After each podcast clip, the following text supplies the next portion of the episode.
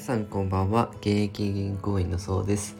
本日のテーマは毎回1位になる資産はないですよ。というテーマでお話ししていこうと思います。これはですねどういう意味かというと大体ですね主な運用するとなるとですね主要の資産って大体8つぐらいに分かれるんですね。例えば、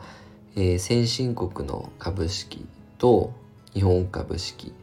あと日本の不動産ですね。日本リートと海外のリートグローバルリート、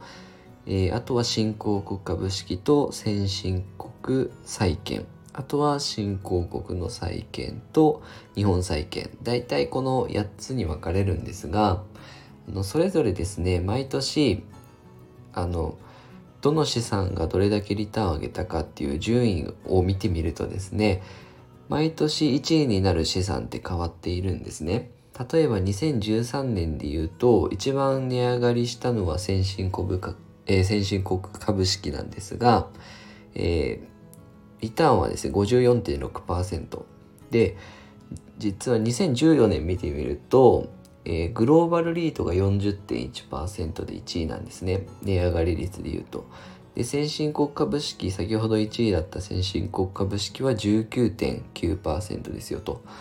で、えっと、過去見ていくと、先進国株式が、えっと、2018年とかは、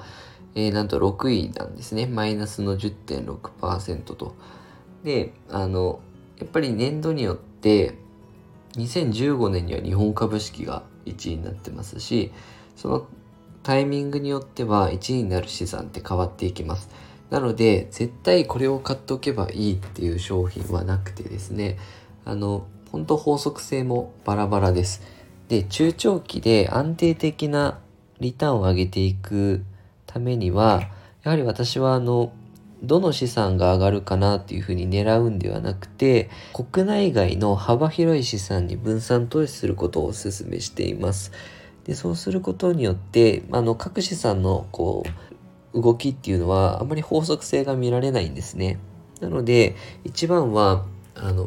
ここにある8資産もしくは6資産ぐらいに分散投資してあげると、まあ、1全部毎回1位のリターンではないんですがビリのリターンになることもないんですね。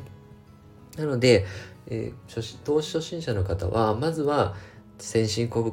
株式のみとかではなくてリターンを安定させるには株債券だったり不動産だったりを分散幅広く分散投資することをお勧めしています。このように私のチャンネルでは資産形成に役立つ情報を定期的に配信してますのでよかったらチャンネルの方フォローよろしくお願いいたします。Twitter でも情報発信していますのでそちらも確認いただければと思います。本日は以上です。ご視聴いただきありがとうございました。